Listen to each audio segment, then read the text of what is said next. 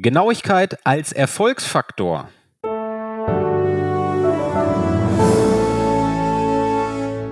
Herzlich willkommen bei Kanzler, unser Podcast zur Modernisierung im Staatswesen. Wie immer an meiner Seite der allgeschätzte geschätzte Dan Bauer. Das schneiden wir nicht raus. Das schneiden wir nicht, das bleibt da drin, genau. das bleibt drin.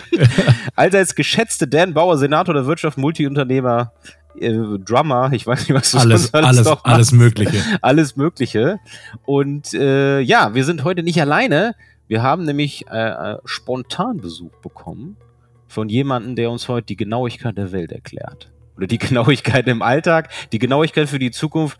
An unserer Seite heute im Call, lieber Christoph. Christoph, ich begrüße dich. Moin.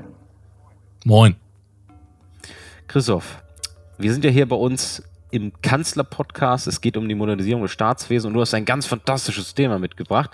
Denn du bist, ich werde jetzt vielleicht mal so ein bisschen vorgreifen, ein Mitarbeiter für den Staat. Du bist im Staat tätig und beschäftigst dich, ich drücke es mal laienhaft aus, ähm, vielfach damit, wie man Positionierungsdienste im Alltag entwickelt, wartet, zur Verfügung stellt, damit sowohl die Verwaltung als auch die Wirtschaft von genauen Daten profitiert.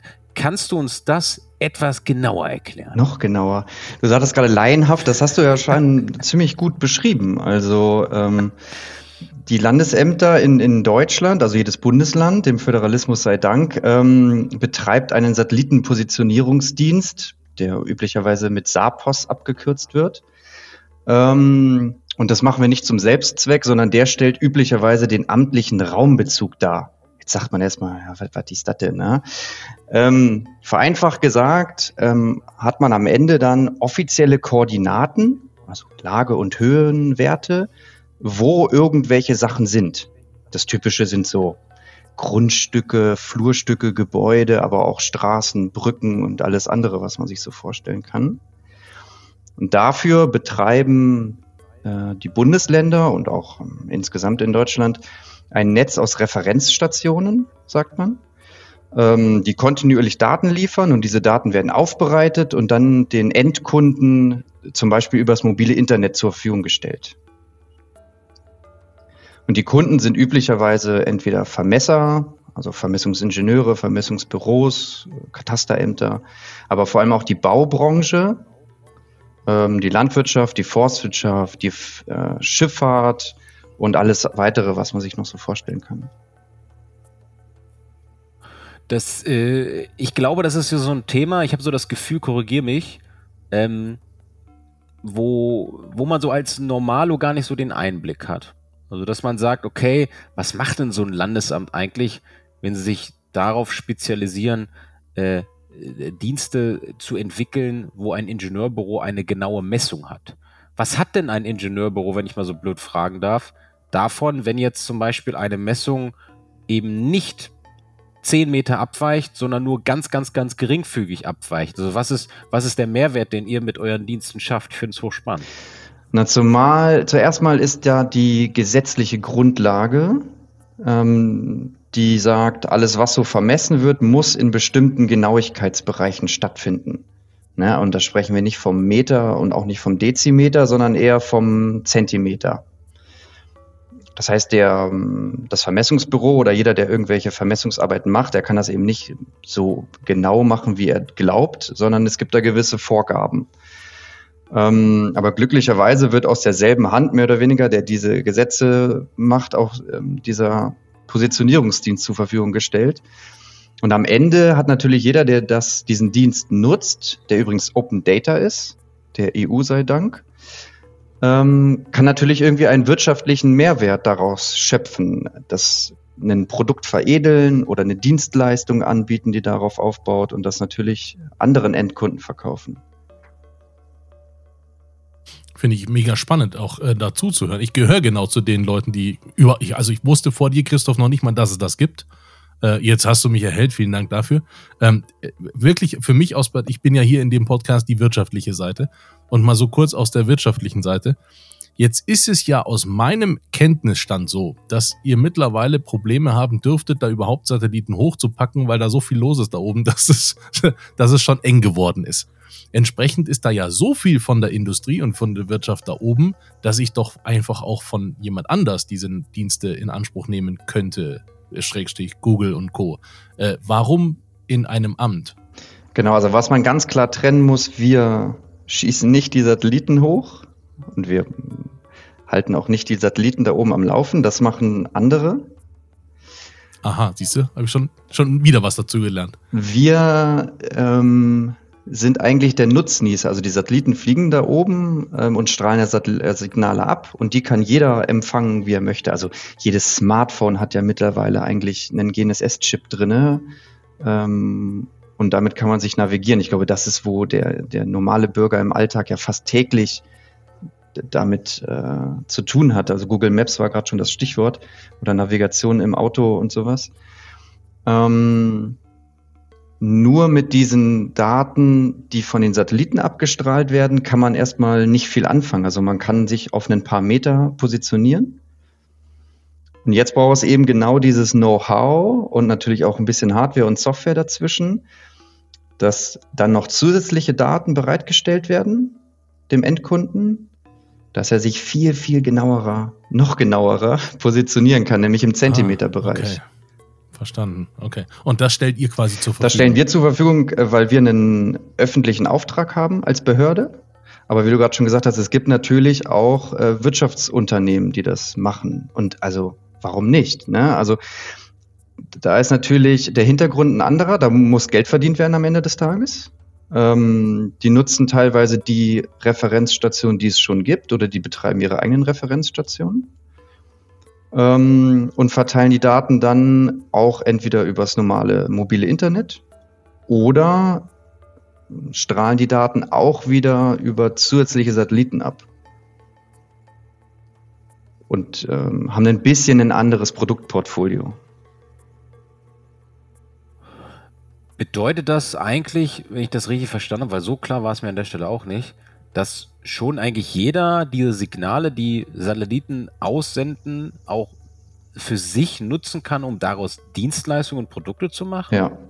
Oder ist, okay, das ist spannend, das wusste ich nicht. Also wenn du das nötige Equipment hast und das nötige Wissen, dann kann das jeder machen, ja. Jetzt sprachst du ja immer von diesen sogenannten Referenzstationen. Kannst du vielleicht noch mal ganz kurz erklären, was machen denn diese Referenzstationen genau und wie darf man sich das vorstellen? Ist das ein, ist das ein Raspberry Pi, der da irgendwo rumsteht? Oder ist das eine große Satellitenantenne, die da ist? Oder ist das ein kleiner Server denn? Und was, was, was ist was macht eine Referenzstation denn genau? Genau. Und wofür ist sie da? Eine Referenzstation hat mehrere Komponenten. Einmal eine Antenne, eine sehr, sehr hochwertige Antenne, die irgendwo auf einem Dach positioniert ist, von einem Gebäude zum Beispiel. Also die braucht auf alle Fälle sehr, sehr gute Sicht nach oben zum Himmel.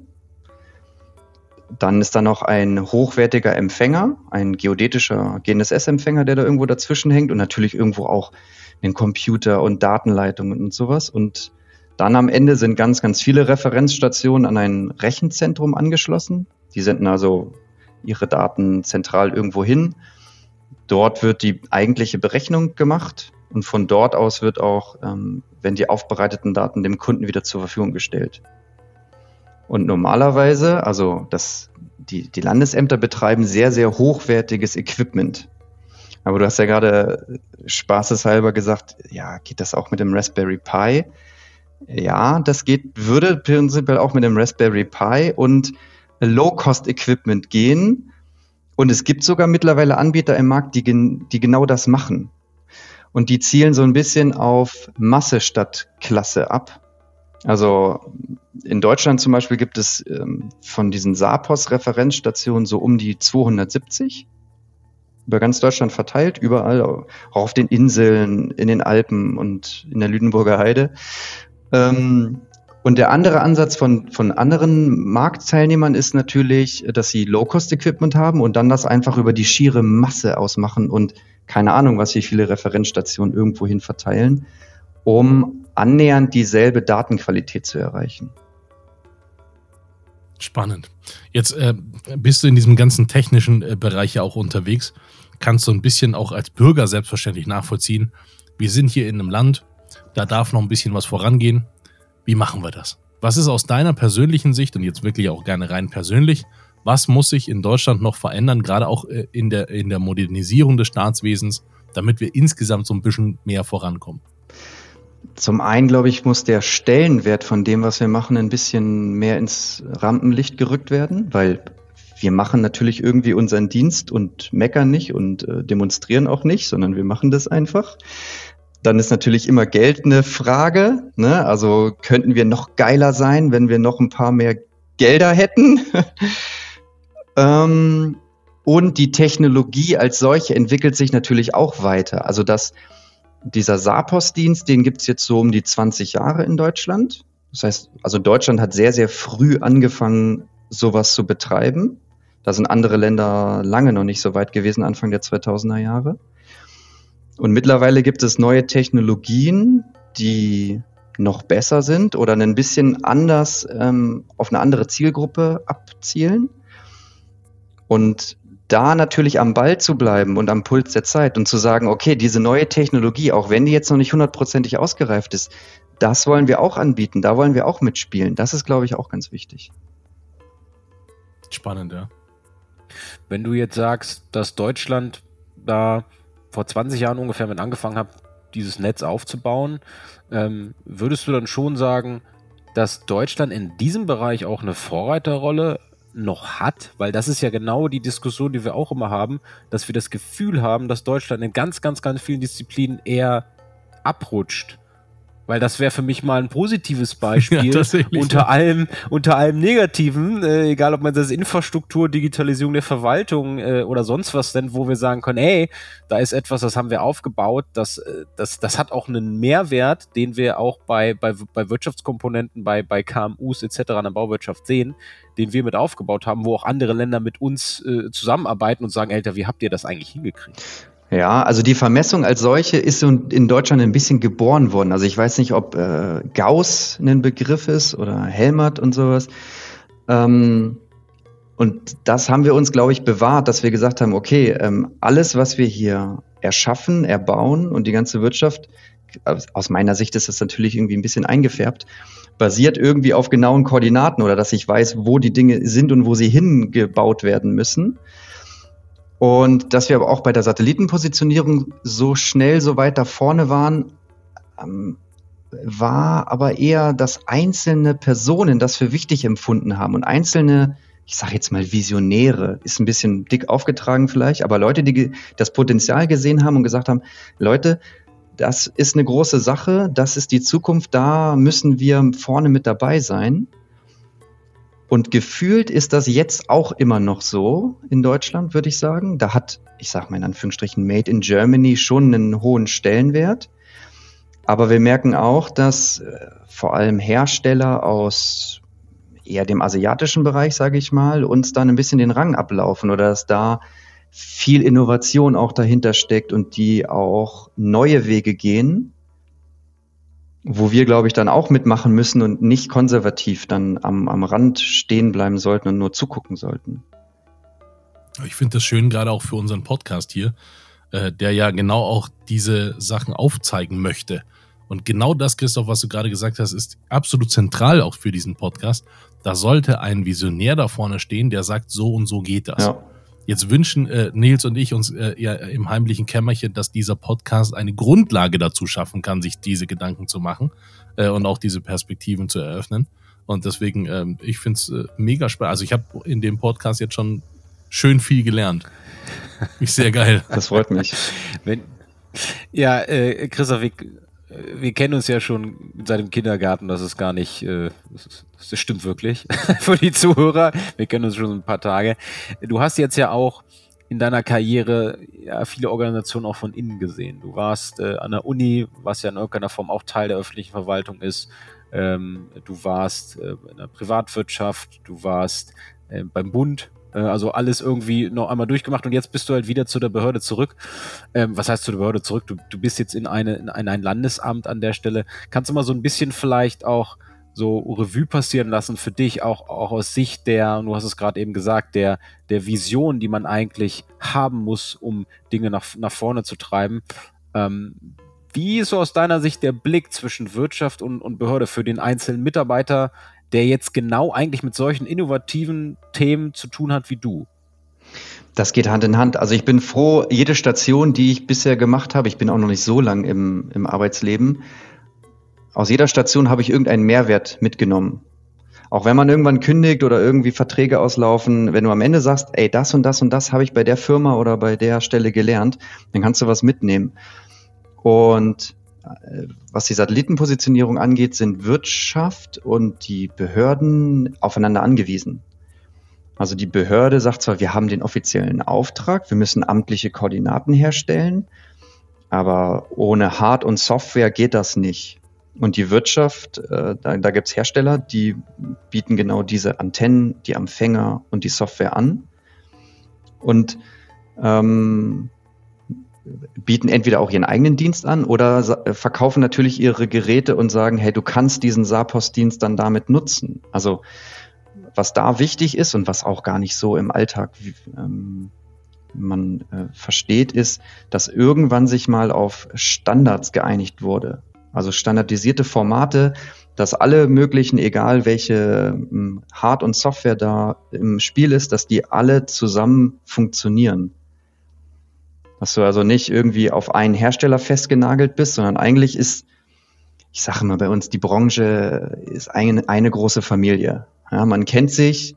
Ich habe da auch nicht so den harten Konkurrenzdruck. Also ich denke, wir ziehen alle am selben Strang. Wir wollen alle den Kunden die bestmögliche Positionierung ermöglichen, die geht. Ähm, ja, und da ist der eine auf den anderen angewiesen. Mega, mega spannend, auch gerade das zu hören, dass ihr genau dieses Ziel auch verfolgt. Dass, also, nee, so nicht, wir sprechen immer darüber, dass es auch äh, in der Wirtschaft ist es sonnenklar, aber da gibt es auch genügend Firmen, die das nicht machen, äh, eben kundenzentriert zu arbeiten. Und in Behörden ist das auch ganz, ganz oft der Fall, dass es einfach nicht als kundenzentriert gemacht wird. Ja. Und jetzt sprichst du die ganze Zeit aber in dieser Folge genau davon. Ich finde es mega, mega spannend. Ähm, äh, also also da gibt es natürlich auch andere Sichtweisen. Aber äh, wie gesagt, wir betreiben diesen Satellitenpositionierungsdienst auch, dass die Katasterämter das nutzen können, aber wie gesagt, nicht zum Selbstzweck, sondern wir haben auch Kunden da draußen, vor allem die Landwirte zum Beispiel sind ein großer Kundenstamm, der in den letzten Jahren dazugekommen ist, weil die diesen Dienst kostenlos nutzen können von uns. Ähm, und auf der anderen Seite sind natürlich die Wirtschaftsunternehmen, die irgendwie auch davon profitieren, dass wir diese Referenzstationen betreiben und dass wir für ähm, gesetzliche Normen und äh, gewisse Standards sorgen. Glaubst du denn, wenn du jetzt ähm, Du hast ja das Beispiel auch Landwirtschaft angesprochen und ich meine, äh, jeder hat sie hupen hören vor kurzem und hat den Unmut ausgedrückt. Aber ich sag mal, auch eine Landwirtschaft muss sich verändern. Ich glaube, da braucht man nicht darüber zu diskutieren. Also ich glaube, es ist jetzt fehl am Platz, über die politischen Maßnahmen zu diskutieren, aber dass sich etwas verändern muss in der Landwirtschaft, sind wir uns, glaube ich, alle einig. Und ich glaube, ein Thema ist eben auch die Modernisierung. Ich kenne es eben auch aus dem asiatischen Raum, wo autonome ähm, äh, Landwirtschaftstraktoren schon über Felder fahren, alles äh, positionsgenau vermessen, wieder zurückfahren, auftanken mit Wasserstoff und wieder rausfahren. Das ist natürlich, ein, ich sage mal, ein Idealbild, wo vielleicht auch ein Landwirt dann auch mal Zeit hat für das Wesentliche, wie Bürokratie, sagen wir es mal so. Ähm, aber äh, siehst du denn, sage ich mal, auch euren Auftrag, äh, daran an, auch diese Geschäftszweige, weil du auch gesagt hast, sie können das kostenlos zu nutzen, mit euren Diensten so zu modernisieren, dass sich auch dieser gesamte Bereich zum Beispiel einer Landwirtschaft dann transformieren kann. Ja, auf alle Fälle. Wie gesagt, bei uns im Alltag, äh, wir haben andere Sachen. Also man hört vielleicht von meiner Sprechweise her, wir sind relativ technisch organisiert oder den, der Fokus liegt bei uns auf der Technik, das Zeug am Laufen zu halten sozusagen. Jetzt kann man natürlich ein bisschen verklärt sein und sagen, ja, ich rette ja ein Stück weit auch die Welt, weil durch mich kann jeder Bauer noch besser sein Feld ausnutzen und drei Ehren mehr sehen und ernten und die Welt ernähren. Aber in die Richtung geht's natürlich irgendwo. Ne? Also der Bauer ähm, will irgendwie seine Kosten optimieren und ähm, die Ausnutzung der Felder ist eine Sache, wie oft er irgendwelche Fahrstrecken und meanderförmige äh, Sachen über den Feld fährt und wie viel Diesel er verbrennt und sowas. Das geht da alles mit einher. Und ähm, Precision Farming ist da ja der Fachbegriff für, ist der Weg, den der zu gehen ist wahrscheinlich, wenn wir so viele Leute ernähren wollen, wie zurzeit auf dem Planeten leben, weil die Landesfläche zu vergrößern wird schwierig. Tatsächlich, ja. Äh, Christoph, das war wirklich aufregend spannend. Vielen Dank, ähm, äh, dass du so schnell auch eingesprungen bist. Äh, und äh, wir machen es ja in der Regel so, dass wir auch äh, nochmal weitere Folgen dann machen mit unseren Gästen. Aber auch für heute erstmal herzlichen Dank, dass du da warst. Äh, Nils, auch an dich äh, danke. An alle da draußen, herzlichen Dank fürs Zuhören und hoffentlich bis bald. Tschüss. Ciao.